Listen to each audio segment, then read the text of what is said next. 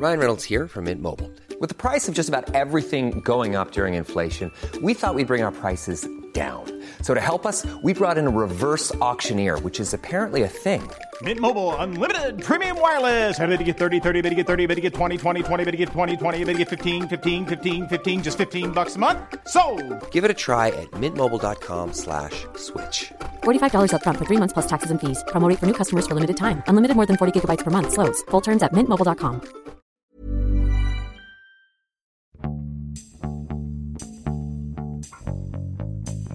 欢迎收听《艺术有毒》，我是胡胡。今天我们请来我们曾经来过我们节目的嘉宾，同时呢也是另外一位艺术播客的主播房芳。各位好，这一期呢，就是我们围绕一本在二零一八年年底出版，然后刚刚呢巴塞尔期间呢，我在香港发现了一本书，叫做《前报后的暗处》。那它中文版其实之前有过一本算是前传，叫《前报》。那么呢，这个作者叫做酒精了 Adam，台湾的典藏出版的。这个作者呢，他本身是一个非常资深的一个艺术市场的一个记者。那事实上，在西方呢，因为他们的艺术市场比国内的艺术市场要早很多年。反正我关注的起码有那么四五位吧，都是在长期的从事这个艺术市场的报道，长达二三十年甚至四十年的都有。所以呢，这个在我们目前的艺术市场好像相对比较少见。大家都是干媒体几几年就转行了，包括我，甚至包括我觉得房方应该也是有过这样的一个感受。所以呢，呃，我觉得这本书首先值得关注，就是因为他们得出的一些结论和观察呢，都是建立在一个非常长期的一个一个思考上的。所以呢，整整本书的完整性还是比较高的，不像我们平时在网上或者杂志上看到的一些文章。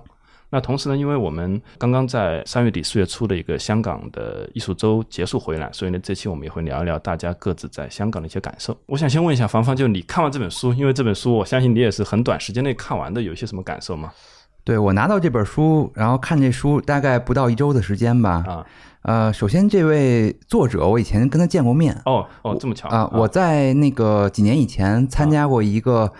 国际的画廊主的项目，啊就叫 The Gallerist Program。啊，在哪？呃，它实际上是在国际的几个艺术都市当中，嗯是用一种每一两个月做一次国际旅行的方式哦来开展的这么一个活动。嗯其中有一有一个环节，应该是在纽约，啊我们这个所谓的这个像是一个课程的老师，嗯就是这个 Adam，所以我跟他本人见过面，而听过他给我们做过一个很小的一个讲座，嗯。所以对他印象还挺深的。当年他还是应该还是在 A Newspaper 工作吧对对，我想，那大差不多十多年前了啊，差不多在你或者是刚刚离开那儿嗯。不久吧，啊。但是他，我觉得他认识人非常多，嗯。很活跃，留下这样一个印象。但同时，我也其实一直对艺术媒体人有一点点，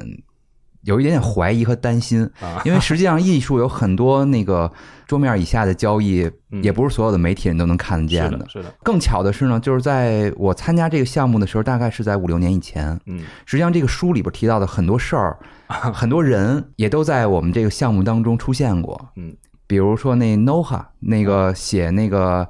呃呃 The Deal of Art 还是呃就是艺术的交易还是艺术的什么那就那本书的那个作者，他曾经也在纽约的军械库艺术展做过一段的时间的总监。现在是不是还还是他？我已经没有跟跟跟进和更新过这个信息了，因为了。后来换过人，然后换过的人又被换了，又对，因为那是啊一个感觉是一个走马灯似的一个，嗯然后呢，包括其中提到的这个，我忘了准确名称了，就是说艺术家的一种类型的养老基金，就是嗯先在年轻时候不断的低价或者免费的捐献作品，之后不断每年提供一件，对对对对，然后之后再做回报。我们这嗯。我都跟这些当时做这些项目的当事人都见过面，嗯。然后当时我们的同学们之间也讨论过这些话题，嗯。所以这里边除了有这些以外，还有一些那个非常有意思的就是，其实早很很长一段时间被我们当做讲述当代艺术投资的经典的案例，啊比如说甘孜夫妇的案例啊对啊、所以我看这书我我觉得还是挺过瘾的，嗯嗯就因为这本书，其实如果呃是艺术圈内的人，或者你跟艺术市场还距离比较近的话呢，这里面其实提到很多的案例，呃，你在过去几年应该都多多少少都知道，而且其中几个案子应该说到现在还没有完结。那像比如说这里面提到的那个。马来西亚的那个刘特佐那个案件，对其实他到现在他属于还在被通缉的一个过程中，这个这个案件还没有完结。那么 Adam 这个作者，他事实上呢，就像你刚刚说的，就是艺术市场有非常多的是发生在桌面下的、台面下的东西。那么作为一个呃媒体从业者，你可以去观察，可以去打听，可以去研究，但是呢，那个真相你可能是永远都不知道的。这也是我在看他，包括他前面一本书和这本书，我觉得他在用他非常大的努力。去给读者揭示一个全貌，我认为不是真相，因为他事实上他没有办法解释真相，但是他尽量把他所能查到、了解到的一些公开的或非公开、半公开的这些资料汇总起来，然后尽量的。用一个相对完整的结构把它写成一本书，所以呢，我觉得对于艺术市场本身如果有兴趣的话呢，其实这两本书是一个比较好的一个入口，而且呢，我觉得它没有过多的偏袒哪一方。它第一本书叫《钱报》，其实讲的这个艺术市场的一个增长，一个快速的增长；第二本书叫《黑暗面》（Dark Side），但是呢，他也没有去一味的去否定这个市场，他就把他看到的说出来。我基本上把它当成一个艺术市场的一个重案组的这么一个一个一个合集来看。对对对。然后我自己其实还是很推崇这本书的，嗯，为。为什么呢？因为在我过去十几年的这个当代艺术的从业过程当中，嗯，有好多本所谓艺术市场畅销书啊，但是大部分的书呢，都还是一个，就是说唱衰是很难的，特别是有根有据的去唱衰，或者说是作为重案组，就是有有有真凭实据的来揭露艺术市场当中的。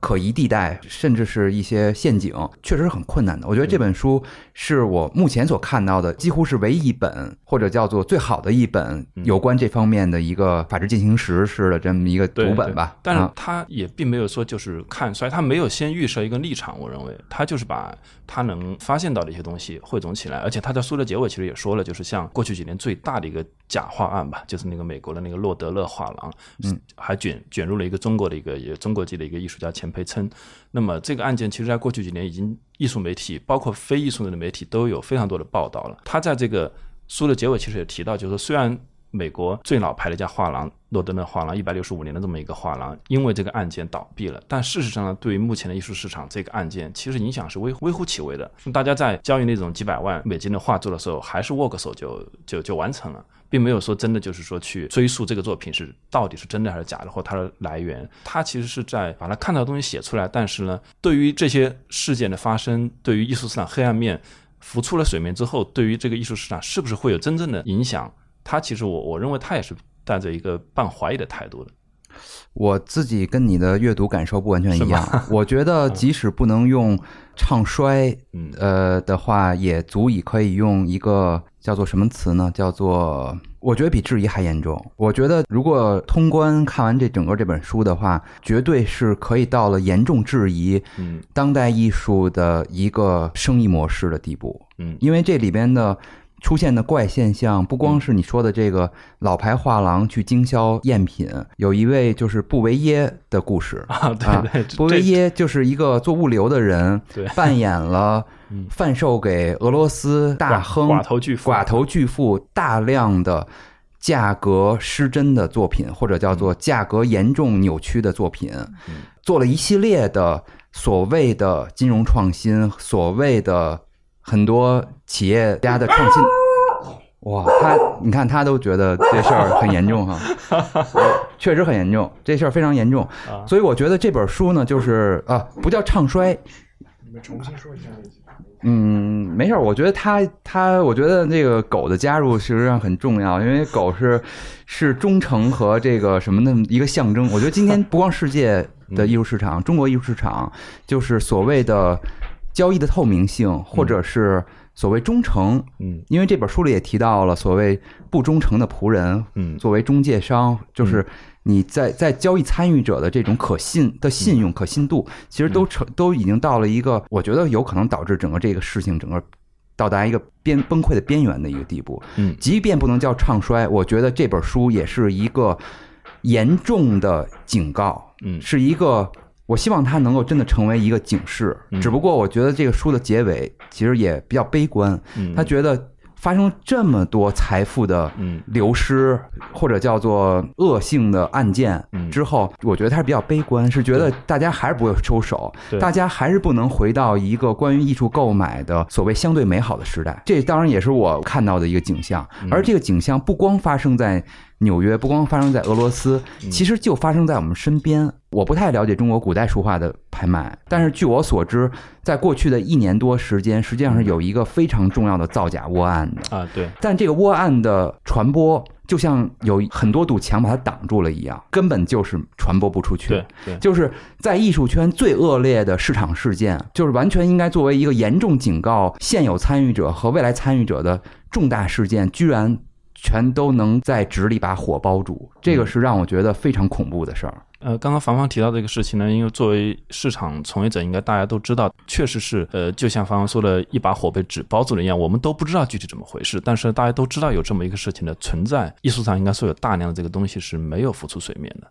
那回到这本书呢，其实我我的感受应该说跟你会不太一样。我认为同意这本书呢是对艺术市场的一个警告，但同时呢，我认为就这本书其实也提出了一个观点，它就是为什么会出现这样的事情。我的角度是这样的，就像你刚刚提到的这个瑞士日内瓦的这个运输艺术品。运输商布维耶和这个德国的这个德米特里雷波洛列夫，这个这个人他是俄罗斯的一个肥料大王，然后呢，曾经在几年前曾经因为离婚登上了世界呃各大报纸的头条，被誉为天价离婚啊。当然现在已经不是了，因为现在那个亚马逊的贝索斯的那个三百六十亿美金已经远远超过他了。那他当时呢，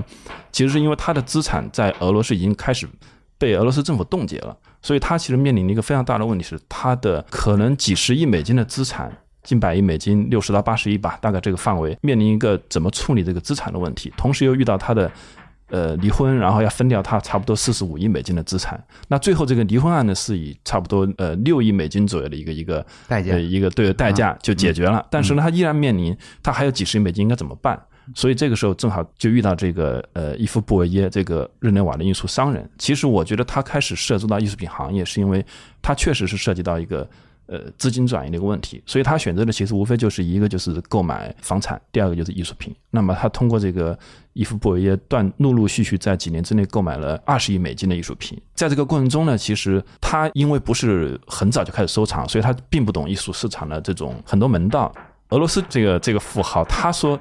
每次卖给他呢，他只是这个瑞士呢，只是收一个差不多百分之二的佣金。那么在二十亿美金里面，百分之二差不多。应该有个四千万美金的嘛？那这个这个比例其实虽然低，但是呢，因为金额高嘛，这个佣金其实已经很高了。但是呢，这个伊夫布维耶他就声称说，这个百分之二其实只是一些什么运费啊、保险这样的费用。他事实上一直是以卖家的身份再把这个作品卖给他。所以这个过程中发现，事实上卖给他的二十亿美金手都是通这个瑞士人自己先买断，然后呢再卖给他。这中间呢赚了非常高的差价，可能。一张画可能就会有个两三千万美金的差价，所以在这个事情浮出水面之后呢，这个俄俄罗斯人当然就很愤怒了，而且他这个时候也开始抛售这些作品。但是事情还没有这么简单，那一部分作品呢，在公开的拍卖过程中呢，是低于它的拍卖价格的，但事实上他没有卖掉的那些作品呢，这个时候拿出来卖，应该会比他当时买的价格会更高。那比如说他在二零一七年年底的时候，大家都知道，就是佳士得上拍过一张那个达芬奇的救世主，那那张救世主。当时是苏富比的私洽的交易上，八千万美金被这个瑞士人买到，然后呢，他以差不多一点二五亿美金的价格，就加了差不多四千多万美金的价格卖给了这个俄罗斯人。然后呢，这个俄罗斯人在二零一七年应该应该是十一月份吧，那个纽约的秋拍上面，大家在上拍之前觉得这张画差不多就一个亿美金，也就是说跟他买进价格差不多，没想到最后拍了四个亿美金。好像据说是被沙特王子、王储什么的买到，反正这张画到目前为止还有很多传闻还没有澄清。所以我的角度就是，为什么艺术市场就像他的第一本书《钱报》一样，它叫钱报，最关键的是一个爆爆发式的增长。为什么会增长？事实上，因为现在世界上有大量的这种随着这个贫富差距的拉大，大量的这种超超级有钱阶层，他们事实上这些钱必须要把它变成另外一种东西，其实变成另外一种更更能抵抗这个通胀，呃，抵抗这个这个这个。货币缩水的，就是贬值的这么一个风险的这么一个东西，所以他们选择了艺术品。这也是为什么，就是不断的，虽然就是艺术市场不断的各种丑闻，但是仍然有不断的新的这种有钱人毫不犹豫的加进来。那像比如说我们这这几年知道的那个前泽友做，日本的这个潮流教父，他进来就花一个亿美金买一张那个巴斯奎特，而且他有一句名言叫做“钱越花越多”。因为他觉得只有花钱才可以赚到更多的钱，可能对于艺术行业的人而言，觉得怎么突然出现一个一个亿的一个巴斯奎特？以前大家觉得这个差差不多两三千万美金，然后突然翻到一个亿的价格，大家觉得不可思议。但是。对于像前泽友作这样的有钱人，或者对于德米特里这种俄罗斯这种寡寡头而言，他们的钱可能跟艺术圈的钱是不一样的。那他们需要去处理这个钱，事实上是钱在推动这个市场，是很多很多行业外的钱。那以前我听到国内的藏家有个观点，他认为什么是艺术市场呢？就是他觉得艺术市场其实就是。就是货币溢出的部分构成了艺术市场，就是因为货钱越印越多，其实每个国家都这样，钱越印越多，很多人有了太多的钱，他需要把这个钱花出去，然后这个时候你面临的选择其实是有限的，而艺术品呢作为一种国际之间可以流通的资产，它又是方便携带的，所以就造成了在最近这几年艺术市场的一个爆发式的一个增长。我觉得事实上它已经早就是一个国际化的市场。像比如说我这次在香港看到的那个 COS 的这个拍卖，其实这个可能后面聊到，我觉得现在就可以举举这个例子。我觉得很奇怪就在于什么呢？就是前几年我看到很多西方的专业的市场媒体还在分析这次 COS 第一张在欧洲上拍的作品会成交吗？他们担心，因为 COS 是一个美国艺术家，然后呢这次在香港他破亿是一个美国的艺术家，然后他的作品在早年被一个日本的厂家买到，这个日本的厂家送到了香港拍卖，然后在这个过程中呢。是一个法国人和一个台湾人把他举到了一个亿的金额。后来呢，一个加拿大的歌星 在 Instagram 上面抛出来这张图，大大家纷纷猜测是他买的。同时呢，Cos 在可能在三年前大家都并不认为他是一个艺术家，认为他是一个做玩具或者是一个潮流这个方面的一个一个一个创作者，甚至更多的是靠近流行文化这么一个一个一个人物。但现在他有代理画廊，他在各种美术馆里面举办展览。他已经被新的厂家不仅是视为艺术家，而且视为可能是最贵的几个艺术家之一。起码他的价格已经达到他同这个年龄层次里面最贵的艺术家。我觉得越听越不认同你的看法，你知道吗？因为这这也是当时我是看这书的一个收获，也是我觉得这个书值得大家去看的一个价值所在。嗯，就是你这些说法呀，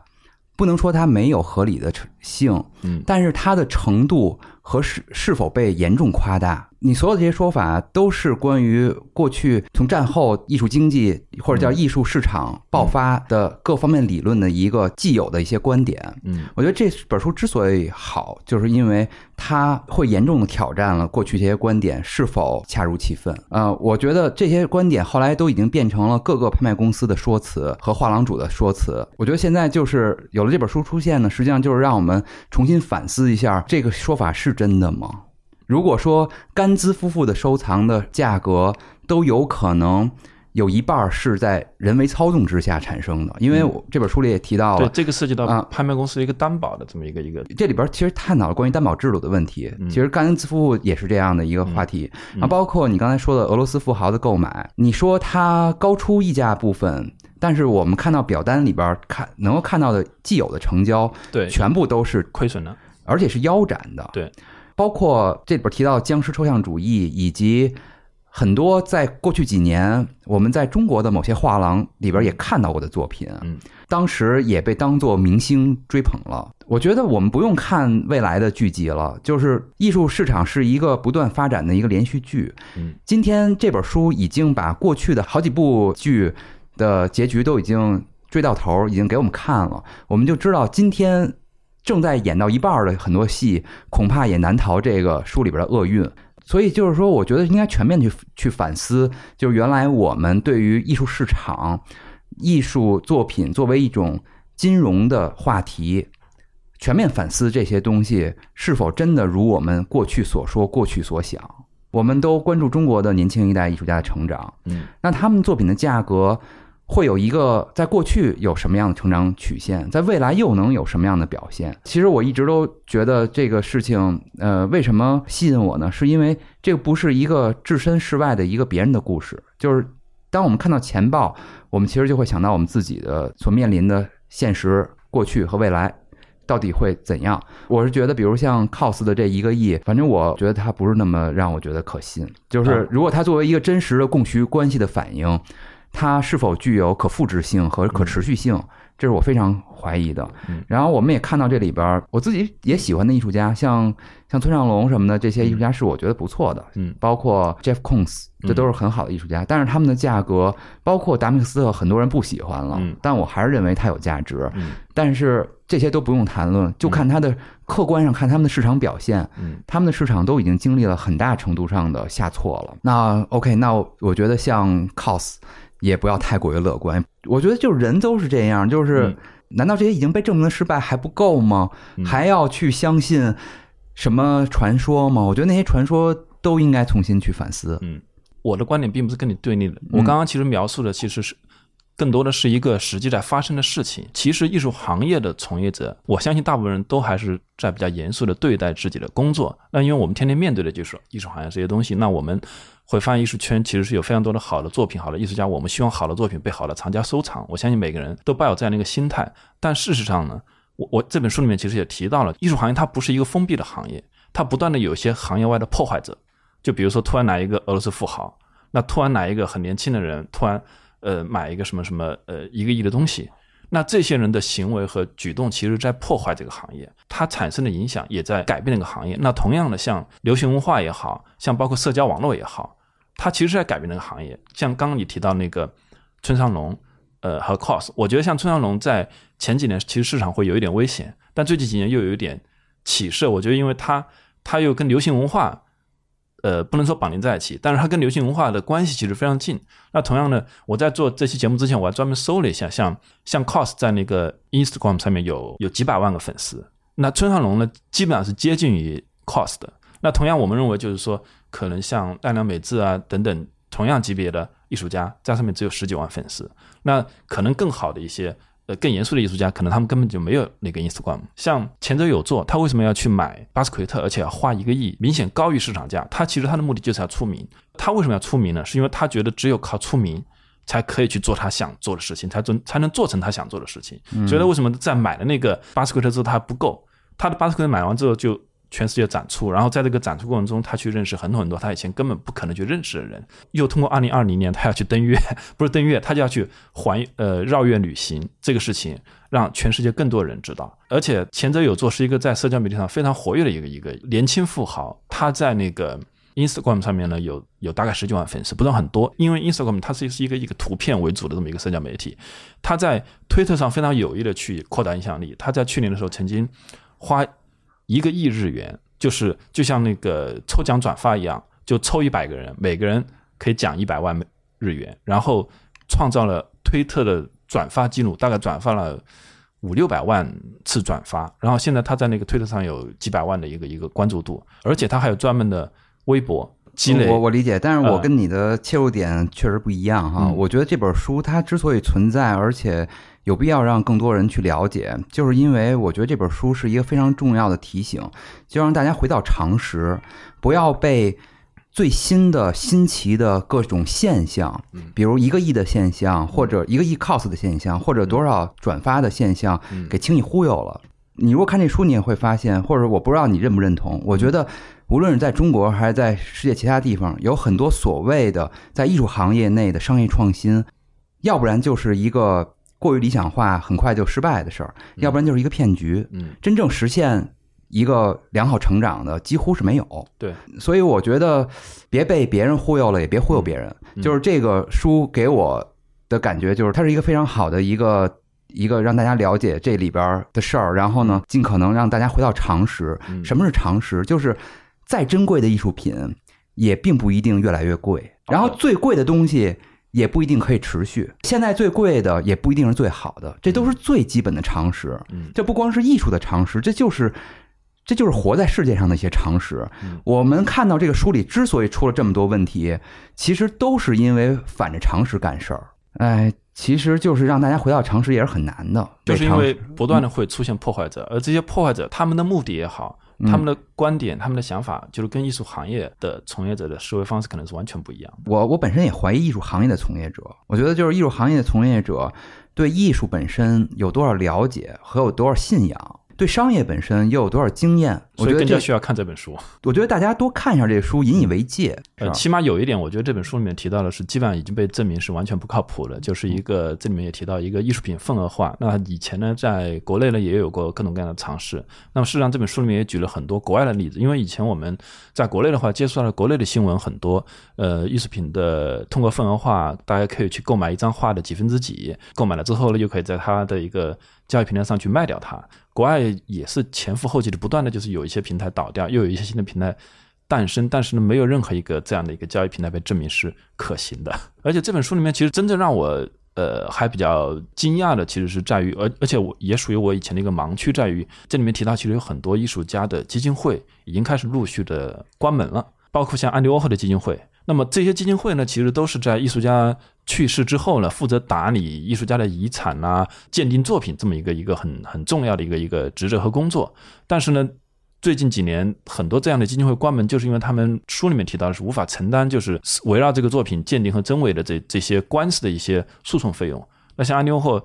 因为一个案子好像就就就花掉了七百多万的这个诉讼费用。对对对对对，这这这本书吧，我我看完之后有一个就是当然半开玩笑的一个定义哈。这本书叫什么呢？就叫做这个资本主义制度下艺术市场的罪恶，知道吧？就是但是 这有点像一个电影的名字。对对对对对，但是这本书呢，其实也正好就是我们正在发生和明天正在期待的一个。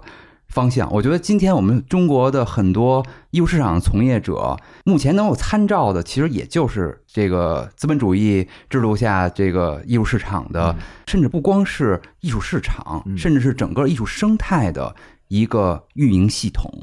这个系统也包含你说的所谓的基金会、美术馆，还有它的税收的鼓励等等等等，这都是我们学习和希望去效仿和借鉴，去建立一个新的中国当代。的艺术生态的这么一些参照，这本书我觉得就挺好的。就是说，那个在我们正在通向这个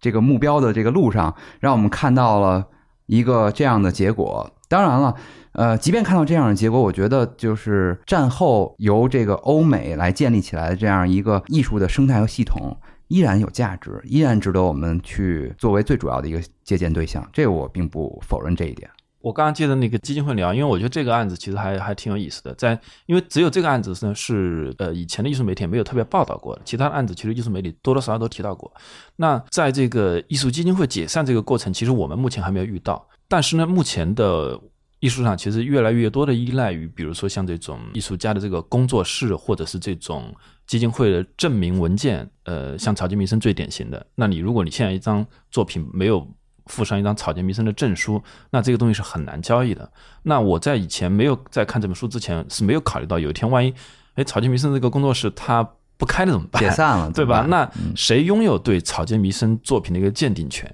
那目前草间弥生因为还在世，呃，理论上是不存在这个问题。但事实上，如果你了解像他的这个作品的一个鉴定过程，你又会发现，这个鉴定过程真的是严肃的吗？因为你的作品是不需要带到。草间弥生工作室去鉴定的，嗯，你只需要发一张图片给他，嗯，然后你付鉴定费就可以了，嗯。那在这个过程中，如果你发这张图片，这个作品并不在你手上，这里边包括提到，包括提到那个就是什么七公吨重的大铁门背后的那个在瑞士的那些艺术品，嗯，这里边既有所谓的赃货，就是偷窃来的，也有可能是不翼而飞或者各方面的事情吧。就是艺术的世界没有那么干净，也没有想象当中那么安全，没有那么完善。其实你刚刚提到那个保税区呢，我觉得倒是，呃，我是没有去过那那样的一个那么大的仓库的。那那个仓库呢，应该说正是因为有那么多的新的有钱人要去购买这种最顶级的作品，才催生出在没有这个保税区的这个这个呃瑞士运输商的这个案子之前，我们都不知道一个运输一个艺术品的运输商可以成为世界上可能是最大的一个 dealer。而且这样的作品呢，其实就在这样的一个自由港，可能就类似于在日内瓦呀，在新加坡啊、香港啊这样的这种。资金和货物可以自由进出的这样自由港，你一件作品其实，在交易的过程中，你根本不需要移动。那可能买卖完成了，那从一个收藏家 A 卖给收藏家 B，又经过一个画廊 C 等等，在这个交易的过程中，这个作品可能一直就静静的躺在这个仓库里面。然后呢，资金呢，可能也就是在比如说瑞士银行这样的地方转来转去。但事实上呢，你是可能是在某个香港的博览会，或者在一个纽约的拍卖会上完成了这个交易。那么，这个我觉得在呃几十年前应该是没有没有这么完善和发达的这么这么一个交易过程的。但是这本书应该说第一次揭示了，就是说，呃，最高端的艺术品的交易的一个过程，呃，是这个样子的。那这个趋势是不是会维持呢？我们其实目前都不太清楚。这个趋势用简单的话来说，就是为了。钱生钱，或者为了用艺下这个钱的蛋，下金蛋所产生的一种，就是说资本主义制度下艺术市场罪恶嘛，就是说大家根本不去关心那艺术，甚至也不去享受那个艺术，不与它相伴，不看它，不真的和它在同一时空内待着，它只是说这个拥有对我来讲是会产生新的一笔钱出现，或者是让我的钱变得更安稳的一种可能性，这就是。我们今天其实应该去反思的一个问题，嗯这个到了这个程度是否是否合理？嗯，或者是否就真的对钱更有好处？我觉得这是应该反思的。然后呢，我还想提醒的一件事儿就是什么呢？你刚才说了一个特别有意思的一个词，我觉得也很重要，也是这本书里边所发生的各种现象所产生的一个很重要的一一个一个基础，就是新的有钱人。全世界新的有钱人的一个重要的诞生地就是中国。嗯，我觉得也是基于这样一个看法，我觉得中国的这些新的有钱人，他们应该看一看这个书。嗯如果他们觉得自己的财富有些可以转化成为艺术的话，我觉得他们可以看一看书，而且也许可以他们找到一个分寸。反正当然，这个肯定有人愿意掏刀尖舔血，也有人愿意从容应对。我觉得在艺术市场当中，每个人根据自己的风险偏好去选择自己的方式。我我要再抛出个观点了。首先声明，这个不是我的原创，也不是，也不代表我一定认可这个观点。但是呢，这个其实在这本书里面也提到，就是这里面有个经纪人说我去年卖了多少多少件作品，但事实上我可能一件都没见过，或者只见过一件，或者只看过图片。很多很多交易事实上可能就是在这样在进行，尤其是可能那种全球流通的这种非常贵的这种名气最大的这样的艺术家的作品。那实际在经手过程中，可能他只是默默的从某个仓库这个角落挪到了这个角落，或从某个自由港运到了那个自由港。那真正买他的人，可能这辈子都不一定见到他。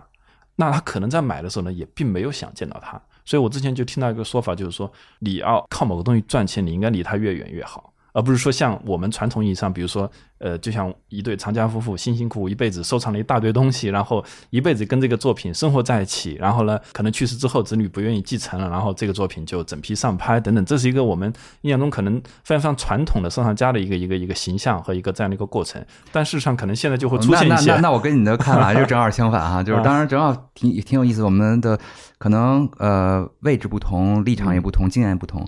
我觉得这里边说的很多现象，实际上就是就是一种惩罚。嗯，我因为我是一个非常艺术至上主义者哈，我觉得人生如果你花了钱和花了时间嗯，在跟艺术相关的生意或领域嗯，你放弃了去体验艺术本身，嗯。那我觉得这个就算不是一个罪恶，也是一个遗憾。嗯，所有这里边出现的很多很多现象，都跟我说的这个状况是有关系的。对，所以他们其实最后这里面提到了几个案子，其实最后都都是一地鸡毛。一地鸡毛，没有没有没有然后一地狗血，甚至是对对对对一地狗血一地狗血。他们每个人都没关心艺术，他们都在关心钱。就这个这个俄罗斯富豪本来是想靠二十二十亿美金成功的把他的资产变成更值钱的东西，结果没想到在这个中中间被这这个中间商坑掉那么多。而且他还呃对，而且他还引发了一系列连锁反应嘛。对，嗯，到今天还没有结束。然后，呃，那个马来西亚这个刘特佐也是，就是作为曾经在呃纽约大手笔去购买各种豪宅、什么什么天价艺术品的这么一个买家，甚至他投资了那个呃小李子的那个《华尔街之狼》这部电影，然后现在他变成一个全球通缉的这么一个一一个人，就几年之间，就是过去一些年在媒体在艺术的话题当中曾经非常处在风口浪尖上的人，现在有些身陷囹圄，有些身败名裂。所以呢，就是他有一个提醒，就是今天我们也别以为正在舞台中央的人，呃，他们所说的话一定可信，或者说我们还是要保持一点点对这个事实的敬畏，就是说别轻易去相信有违常识的东西。那这个时候，其实我想和你探讨的一个问题，就是是什么问题呢？也是我最近在脑袋里面冒出来的一个一个一个问题，就是艺术行业，就站在你的角角度，有没有觉得就是说，整体都在经历一个，就是说，不仅是一个加速的过程，而是变得越来越朝一个单一的方向在发展？有有一本书叫做《单向度的人》嘛？那我之前其实想，我们艺术市场是不是也变成一个单向度的艺术市场？所谓的单向度，就是说，那如果你是一个艺术家，你就必须要一路成功，你只有一个成功的，你的成功的标准可能都只有一个了。然后呢，你就不断的变得更贵，你一定要变成一个全世界知名的艺术家。如果你只是一个区域性知名的艺术家，那可能你在别人眼中你就不是一个成功的艺术家。那么你的作品要被全世界的各种呃厂家接受和认可。那如果你是一个机构，那么你就不断的变大，你要带你越来越多的艺术家，甚甚至你要开始跨越你这个国家，就是你你你欧洲也也设画廊，然后什么香港等等各种分布。就说我们目前其实看到的所谓就是这种最成功或者是最大的这些，无论是机构艺术家等等也好，好像似乎都在告诉我们，对，就是说你除了变得超级大，对吧？你没有无路可走。那么，而我们包括我们平时接触到各种艺术新闻、信息、活动等等，就这些东西让我们应接不暇，好像就成功的标准就只有一个了。但事实上，我我不可能认可这种观点，我相信你也不可能认可这个观点。但事实上，它是一个在发生的一个事实，我们没有我们没有任何人可以去忽略它。就比如说像刚刚在这个香港巴塞尔，它在一个为期七天的，其实差不多一个星期的时间里面，博览会就有好几个，拍卖会有好多，然后周边的展览有那么多。那么我的一个感受就是说，在这么多展览、这么多活动、这么多我没有见过或不知道、不了解的艺术家的作品同时出现在的时候，其实我根本就不知道我该怎么去选择，所以我其实都没逛完你们画廊在的那一层 第三层，因为我根本没有时间去。好像大家看到的就是那那几个最大画廊拿了一些什么东西，然后作品又卖了几百万、上千万美金等等，什么最顶尖的画廊又在香港开了一个新的空间等等，大家看到的就是这些东西。我不知道，就像你，比如说作为画廊主，你也参加巴塞尔好几年了，在这个过程中，其实巴塞尔一直以来它是一个国际性的一个舞台，那大画廊永远是占据一个最好的位置。那么在这个过程中，你怎么去面对这个问题？我觉得你的问题，我我我回应起来，我感觉有点复杂哈。但是呢，其实呃，也是我经常去，肯定是我经常去触及的一些问题。嗯，比如说你刚开始提到的，就是这种单向度的模式。对啊，其实我再补充一下，这也是为什么我认为突然一下 cost 就到一个亿的原因，因为它除了继续涨价，它没有它没有别的，他没有选择，没有没有别的路选择。在这场拍卖会之前呢，我听到就是有各种说法，说这嗯那一件 cost 会到两千万，我觉得疯了，怎么会 cost 能到两千万的一个价格？对结果最后到了一个亿。就是说，这个艺术家一旦成名，你被迫成为最贵的艺术家，你被迫不断的突破，似乎就是说你你就只有一个方向可以走。呃，至少我觉得拿一个市场交易价格是否一直处在价格的高增长状态去评价一个艺术家，嗯，我觉得这是一个显然非常荒谬的一件事儿。嗯，但是我不知道为什么现在还有这么多玩家愿意就是乐此不疲。我只能认为，也许有一些钱就是这么傻。嗯因为我觉得在任何一个投资领域，大家都应该相信一件事儿：如果一个好的东西已经经历过高速增长的话，那它嗯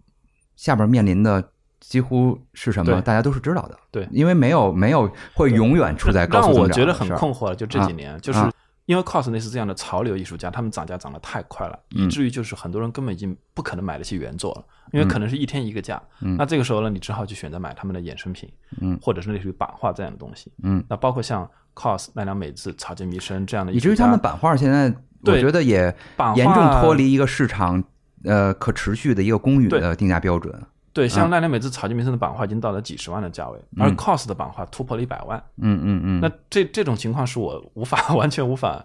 就是突破我认知的一个东西。我觉得不突破，因为在荷兰的郁金香什么事件，这都已经有这么长时间了，这没有新鲜，嗯，还是会有很多钱。所以这本书里边也提到了，很多被收割的钱是中产阶级的钱，嗯，那些花一对，其实这个问题就就就是你刚刚提到的，嗯正是因为反而买得起原作的，其实是一些很有钱的人，而且原作会继续涨。然后我跟你说，这书里还说了一个秘密，嗯有很多制造这种事儿的，在泡在僵尸抽象主义里边也说到什么呢？作品数量购买较多的人，嗯都是在早期低价时间购买的。嗯其实真正在后后边涨得很贵的时候，嗯成为牺牲品的人并不多。嗯只不过那些早期的，等这个价格重新回落回去之后，只不过早期的买家没有机会去对收割这个成果而已，又回到解放前了。对，但是那个，但是像那 cos 这种，确实会收割一批纯情的艺术爱好者、中产阶级家的孩子们，他们可能会花十万块钱买一张那个什么奈良美智的版画，嗯，十万块钱买不到了。十万块钱还买不到了。对，十年以后会怎样？我觉得我不乐观。嗯嗯，所以这书我觉得要看，就是因为我特别推荐大家看，就是因为这个其实是可能在不久之后就会发生，的。因为这本书里面描述了有些事情的结局。那比如说像刚刚前面提到的，像无论是安迪沃霍的基金会，什么波洛克的 Kiss Haring 他们的基金会，嗯最终都已经就没有了，就结束了。对那么我无以为继们今天市场对是因为钱就无以为继了。对，那同样像今天我们在市场上会看到毕加索的版画，可能就是几万块钱一张，那好一点的十多万，对吧？就就这个价格。嗯，那么很多东西最终会回落，可能再再过几年又会有新的这种这种明星诞生。嗯那么呢，这本书呢，其实其实我觉得。就像你说的，就是它是一个大大的质疑，但是呢，他也没有办法去猜测，我们自己也没办法去预测这个这个行业的走向。因为我是感觉呢，作为我作为一个希望就是推动或者叫参与艺术的成长的一个人的话呢，我是不是特别愿意看到过度的资源错配的？其实这个东西与我无也没有太大的直接关系，也跟我没关系，也没有太大直接关系。但是呢，社会资源真正能够配置到艺术这个话题上前，其实是有定数的嗯。如果这些资源全都配置到这些事儿上，然后将来他们收获的都是一些伤痛和不愉快，是的，那这个我觉得就挺遗憾的。很多真相都是摆在面前的嗯，但是没有人去著书立说，也没有人在公共的环境里边去把它给揭示出来。嗯，那这本书其实我觉得有一点，呃我也比较推崇的在于，它其实并没有以一个那种阴谋论的方式，去他没有也，我觉得他呢，呃，有一点让我觉得还是很尊重他的。我觉得他体现了一个媒体人的基本素对养，对。他的大部分的都是相当有依据的，对，没有什么揣度，对。啊，呃，如果是他不了解，他也会告诉你这个信息我是无法获得的。嗯我觉得这个是一个呃有媒体规范的一个写作。然后你刚才说，作为一个在北京成长的一个小画廊，在巴塞尔。香港这样一个大型的博国际博览会里边，我如何生存，或者我如何自处，我如何面对，是吧？嗯我觉得我基本的方想法，我就首先我不能被绑，我不想让自己被绑架到那个单向度的游戏规则当中。嗯，在不绑架在那里边作为前提的话，我是不是有可以有所作为？我如果我能有所作为，我能展示我喜欢的艺术，我能够在经营上完成一个营收平衡或者小有盈余，完成一个客户的拓展，我觉得这就是我能做的事儿。那比如说像在巴塞尔期间，你有没有接触到一些更多的这种呃，你认为这样的厂家，他不是为了追逐一个这种买一个名牌这样的一个作品？我觉得，我觉得，呃，是不是买一个有成就的或有名望的艺术品，这我不敢说，因为我们带这回带去的刘香成先生的作品，他是很资深，也很有在在这个领域里边也很有建树，也很得到公认的。对，因为我们销售的是照片嘛，对，所以我觉得大部分的购买者绝对不是为了用钱生钱的，因为我们知道，就是照片它的价格相对不是那么高，嗯它跟绘画相比，它的那个所谓的投机的属性也没有那么高。对对，啊，所呃，所以我很少听说谁靠买一张照片赚了大钱。嗯，没有没有没有这样的事情。嗯，但所以我觉得大家是对这个艺术上有强烈的价值认同的。嗯，他们认为收藏这个作品是他的心愿，也是代表他的观念。我觉得这个更像我所理解的比较天真美好时代的艺术购买，就是他会考虑这照片以后可能不能带来一个多么巨额的财富增长，但它未来还是有价值。它在实际的交易层面上，它也，我觉得它也至少有保值啊，或者也有一定幅度的增值，这是有可能的。然后呢，关键是它作为一个非常独特的一个收藏，他觉得这个是有不可替代的，给他的收藏的系系统或者他的作为一种购买，它带来一个极大的愉悦的。我觉得我们在我们那儿看展览的人和购买作品的人，我觉得都有强烈的这方面的状态。但是我要说的另外一点就是，其实过去之所以艺术品成为一个有投资价值的对象，是基于这样的生活，嗯，是基于大家认同这些东西，后来供需关系慢慢真的变化了，嗯艺术品还真的就增值了。嗯，我们去想一想，艺术品是怎么变成一个有投资价值的对象，其实是是在这样一个朴素的感情之下产生的。嗯，就是我喜欢，我认同，我愿意付钱给他，我愿意与他相伴，而且我还愿意终身拥有，甚至传递给我的后人，所以它构成了一个越来越稀缺的状况。然后呢，它的拥有者又传递了对这个价值的认同，传染了更多的人来成为他的喜好者或者粉丝。艺术投资的逻辑是从这儿开始的，我觉得是现在是回到那个最原初的对艺术的向往、对艺术的拥有、对艺术的感情的时代。这时候，也许我们才有可能真的去重新去营造一个既享受了艺术，也享受了财富的增值。这是我，这是这是我的期待。对对你，嗯你描绘了一个很美好的一个图景，但同时呢，其实你不知道你记不记得这本书其实一开头就提到了一个什么？嗯呃，他提到了一个供需的问题。因为目前这个局面的形成，并不是因为只有一个需求方，就只有买家。为什么资本选择了当代艺术？他提到，因为只有当代艺术是可以被大量生产的，而以前其其他，比如说曾经的什么古典的油画，包括就是中国的古代书画等等，然后总之就是些已经被美术馆大量收藏、已经不再流通的东西。所以我觉得大部分的购买者绝对不是为了用钱生钱的，因为我们知道，就是照片它的价格相对不是那么高，嗯它跟绘画相比，它的那个所谓的投机的属性也没有那么高。对对，啊，所呃，所以很少我听说谁靠买一张照片赚了大钱。嗯，没有没有没有这样的事情。嗯，但所以我觉得大家是对这个艺术上有强烈的价值认同的。嗯，他们认为收藏这个作品是他的心愿，也是代表他的观念。我觉得这个更像我所理解的比较天真美好时代的艺术购买，就是他带着艺术家百分之百的投入和真诚去创作的作品吗？还是说只是它流水线上的一个一个一个产品而已？对我觉得，在我看来，艺术是一种与个人情感、个人体验密切相关的东西。我但是我觉得每个人的情感，无论他多么的充沛，嗯它也是一个有限的资源。嗯如果他是基于他这方面的好奇、感动、痛苦去生发出来的创作，它不会特别特别的多。嗯其实不仅是一个更多的钱进入到这个市场之后啊，它已经在改变艺术家的一个创作的状态和数量。那同时呢，其实也涉及到有些艺术家，这里边这书里提出这个问题了，就是说艺术家为什么去创作？对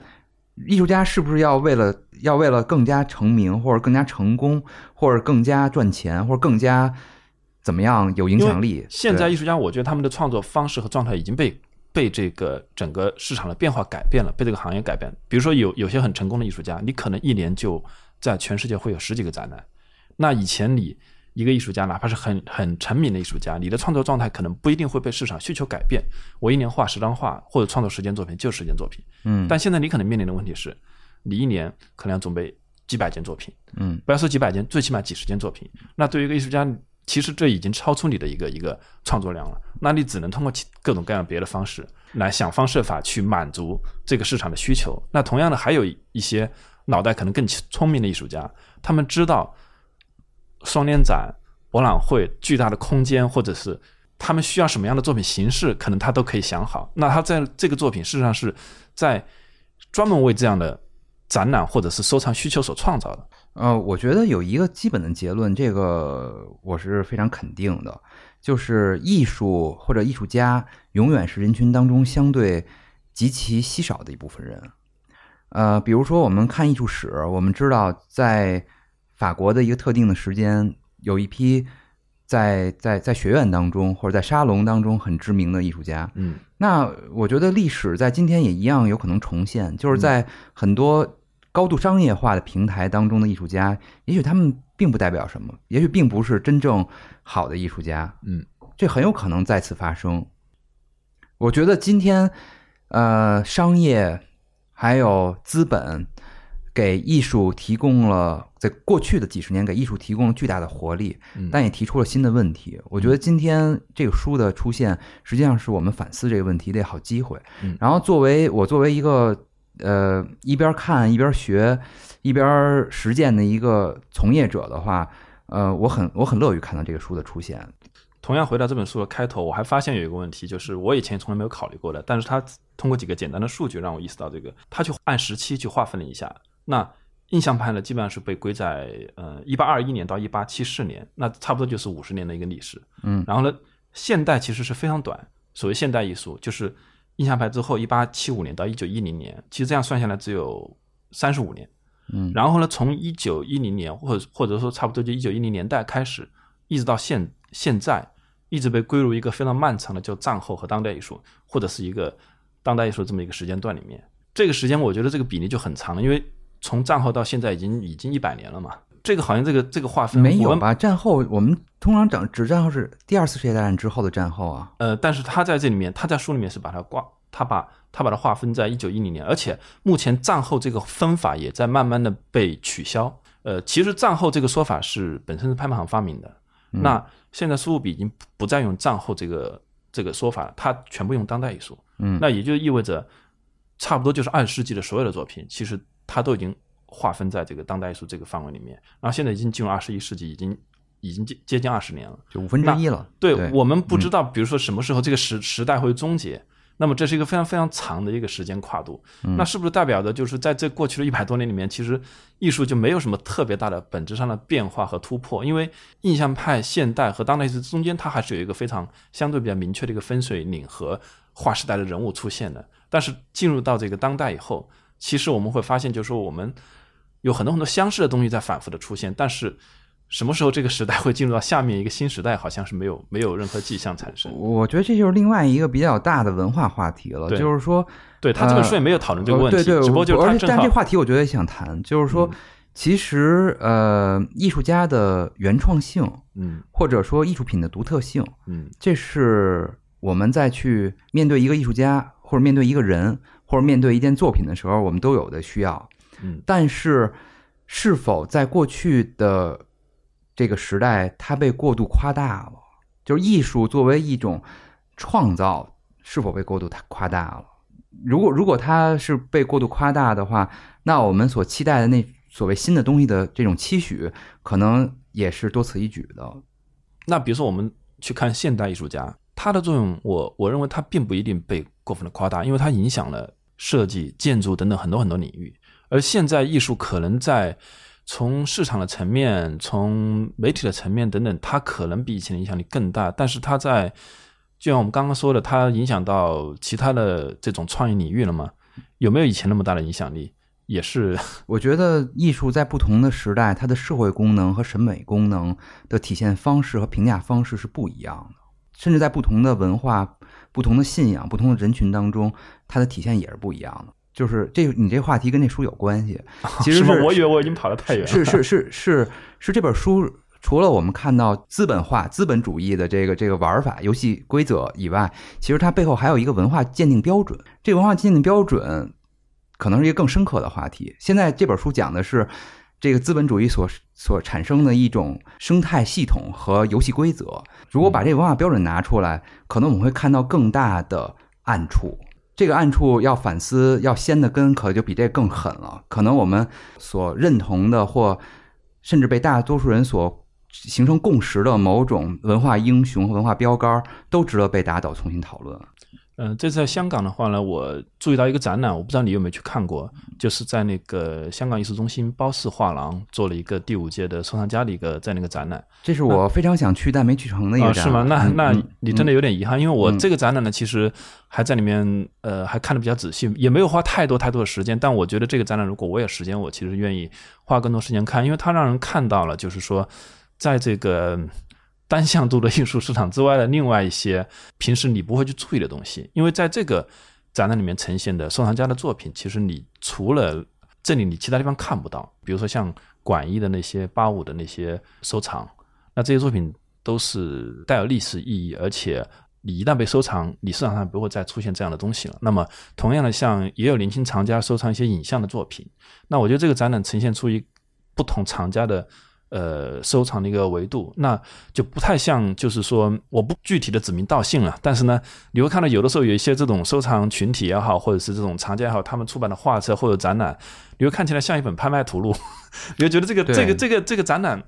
作品都很有分量，但是呢你会觉得好像没有。没有个人的特色，没没有体现出你作为一个收藏家，你的判断、你的品味、你的眼光在哪里？好像你都选了最对的、最安全或者最值钱的那些东西。那么呢，这个包氏画廊，我觉得这个展览呢，因为因为前几届我并没有去看，那这个展览是我在整个香港看到的展览里面，我觉得最能让你沉下心来，愿意花很长的时间在里面去仔细去面对作品的一个展览。没错，我觉得你这个话，你这个观点我非常认同。就在目前这个市场之外，还是还是有呃，但不够多，呃，确实太不够多了。对，因为这个实际上又回应到这本书里的一个话题：嗯，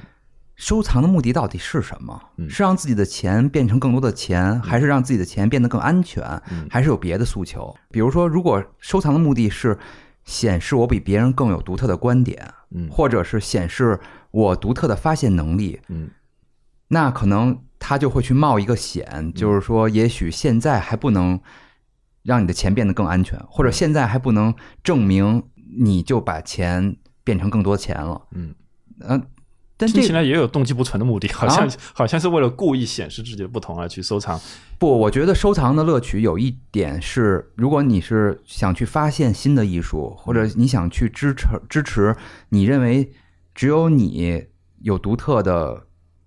看法，或者你独有你有你独特的认同感的艺术的话，我觉得这个目的非常好。而且如果大家或者相对多的人是出于这样一个目的来进来进入这个事情的话，那它的多样性和可持续性就比现在好很多。你平时的生活中应该跟艺术家打交道比较多嘛？那你觉得艺术家在目前的这种变化越来越快的一个市场里面，他们会受到影响吗？我觉得中国的情况又比较特殊。其实国际上现在就特别从这个书来看，其实国际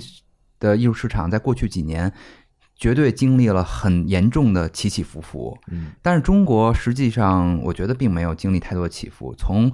呃零八一一到一三以后，基本上处于一个就持续的低迷吧，就我自己的感觉啊。所谓的抽象和呃水墨的新新水墨的这种所谓的亮点，呃，也有很多短期炒作的因素，而且很快也就完结，就是它没有成为一个很长期的一个、一个存在。嗯所以基本上中国在一个大的周期当中，还是处于一个调整期，然后在一个更大的周期当中，还是是一个整个艺术市场和艺术生态的一个萌芽期。所以现在我们的艺术家相对来讲，我觉得还是比较天真和可爱，还没有进，还没有真的走到这本书里描述的那个世界，还跟他们有很长的一段时间差。还没有到真正接受考验的时候。对对对对对对，现在还是一个挺美好、挺纯真，没那么令人激动和兴奋的。对，所以从这个角度，其实目前其实还真的是一个收藏中国优秀的一些当代艺术作品的一个非常好的时机，尤其是跟国外越来越贵的这种艺术家相比较起来。嗯，对，我觉得今天是一个重新关注中国艺术家的一个很好的时间窗口。嗯其实这这点上，我跟你看法相相同的。我甚至就是最近在重新再去呃找一些包括老一代的当代艺术家的资料，其实你会发现他们的创作其实是不输于一些现在非常大牌的这种艺术家的，甚至在某种程度上可能更加真诚，而且那些作品可能你你那个时代过去之后，你可能再再也找不到这样的。没错，没错，就是换言之，如果你瞄准的不是既有的与中国当代艺术相关的拍卖指标，而是你去追寻一种文化、历史和艺术的线索，你会在中国的各个年龄段的艺术家、各个媒介的艺术家当中，还能发现非常多有趣的、未来能体现价值的对象。我觉得现在还是一个。大家去森林里边去寻找这个这个这个宝宝藏的一个非常好的一个时间段。好的，总而言之就是说，这个市场虽然有黑暗面，但是还是有希望的。呃，当然一定会是，永远是这样。就是我觉得这也是世界最基本的样子。好的，那我们今天就录到这里吧。嗯，好，希望有机会芳芳还可以再来上我们的节目。好，非常荣幸。好的，好，再见。好，谢谢。感谢收听《艺术有毒》播客，这是由两位艺术从业人员主持的艺术读书的跑题节目。我们的节目可以在 Artist Poison 官方网站、苹果播客、喜马拉雅电台、网易云音乐以及荔枝电台上收听。您只需要搜索“艺术有毒”，读书的“读”就可以找到我们。